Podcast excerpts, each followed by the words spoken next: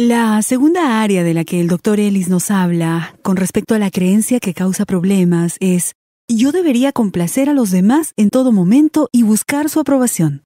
Este es un pensamiento que es muy frecuente en nuestra cultura.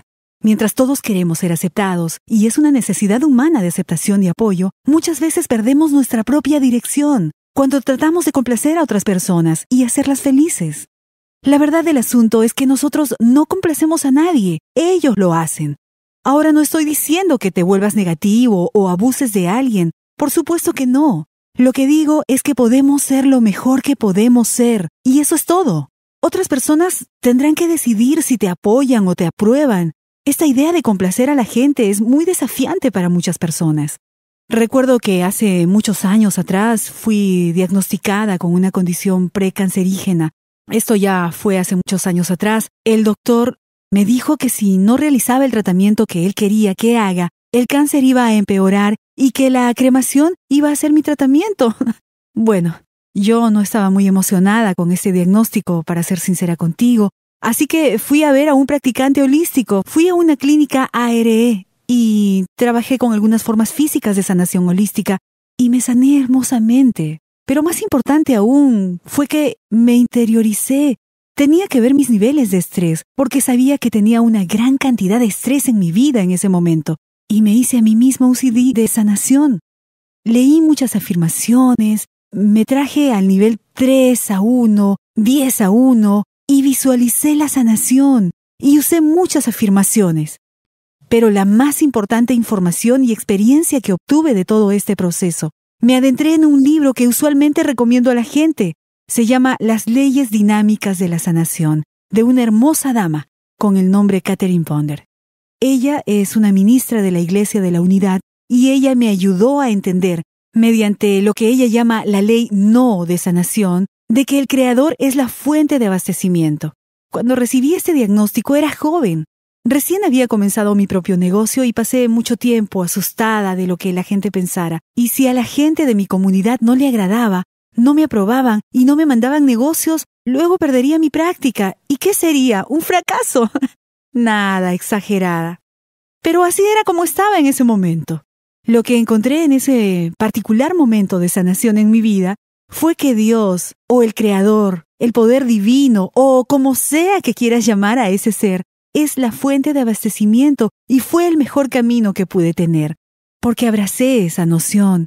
Ahora sé que mi negocio y toda la abundancia que he tenido en mi vida, mi salud, mi amor, mis relaciones, provienen del Creador, no de mi ambiente físico, pero dentro de mí, a través del proceso de la manifestación, Mientras me profundice, mientras me conecte diariamente con el Creador por medio de la meditación, por medio de las habilidades que hemos aprendido con Silva, y mientras me enfoque en un recital mental, en un día de paz y de servicio, en un día de armonía con los que veo, entonces mi vida evoluciona y se desenvuelve de una hermosa manera y verdaderamente sé que Dios es la fuente del abastecimiento y nada más. Y mientras me siento aquí hoy día, Miro esta limpieza que está ocurriendo a lo largo del planeta, en el área de la abundancia, y la humanidad está ahora de una manera muy caótica, al parecer tratando de entender que lo bueno y la abundancia viene de adentro de nosotros, en vez de tratar de tomarlo el uno del otro mediante costos elevados, especulación, mediante maneras que son manipuladoras en vez de aprender a manifestarnos desde dentro. Esa es una de las joyas o los encantos que hemos recibido del método Silva. Entonces, la segunda creencia con la que queremos trabajar es la idea de que tengo que vivir mi vida de servicio, conectado con el Creador, con mi línea de vida, con el contrato que tengo, esperando que las otras personas estén felices y en su mayoría lo están. Pero no puedo vivir mi vida tratando de complacer a otros, ni ellos pueden hacer eso por mí.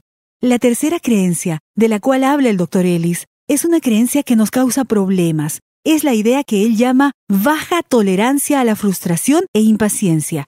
Y es la idea de que yo debo tener todo hecho a mi manera, ahora mismo, lo quiero ahora y debe ser a mi manera.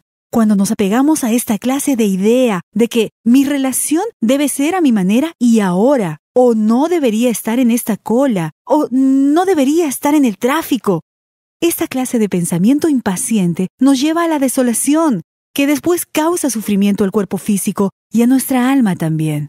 Así que observa eso. Por otro lado, la idea que el doctor Ellis recomienda es, me gustaría que fuera a mi manera ahora, pero no es así. ¿Qué puedo hacer al respecto? Es interesante cuando observamos las cosas de esa manera. La cuarta creencia que el doctor Ellis describe es la manera en que nos molestamos con otras personas. Hacemos lo que llamamos deberías. Tú debes ser de la manera que yo creo que debes ser, porque yo lo digo. Por Dios, si podemos dominar esta, estaremos en buena forma. Esto tiene que ver con entender que hay más de 6 billones de personas en este planeta y por esa razón hay 6 billones de maneras de ver las cosas y de decidir y de tomar las elecciones de vida y nuevamente esta idea de compasión y paciencia hacia otras personas y verdaderamente tomando el tiempo para honrar y reconocer las observaciones de los demás en vez de esperar que sean de la manera que queremos que sean. Este proceso es interesante aprender a aceptar a la gente que está a nuestro alrededor. Tuve que reír recientemente porque apliqué estos pensamientos cuando me encontré a mí misma estando emocional, saliendo de un lugar de armonía y paz.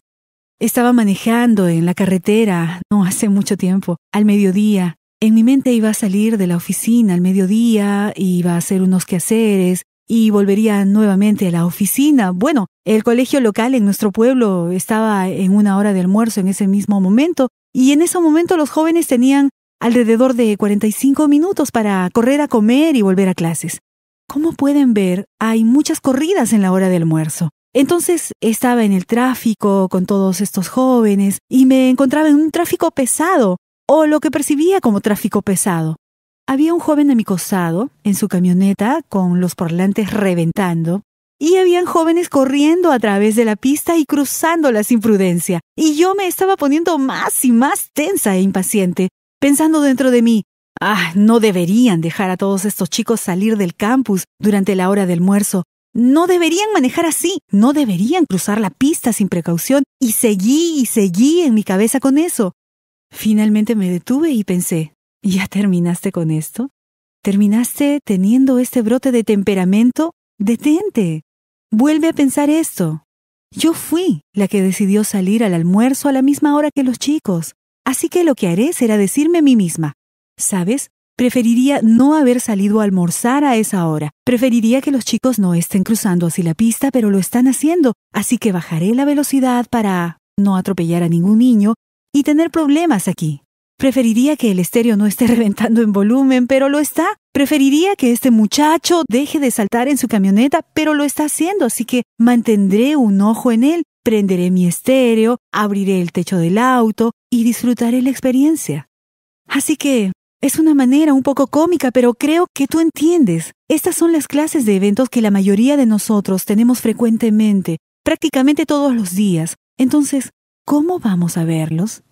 ¿Vamos a decidir que todos estos eventos tienen que ser a nuestra manera o vamos a mirarlos y decir, ¿sabes qué?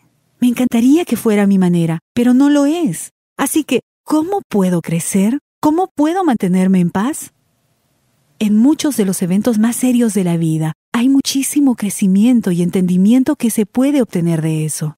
Entonces, para hacerlo corto, para entender estos debería, estamos abriendo la puerta a la paz y a la armonía, les recomiendo a mis clientes en terapia que ni siquiera usen la palabra debería, porque la mayor parte del tiempo simplemente es nuestra opinión y hay muy pocos debería que son un hecho en este mundo.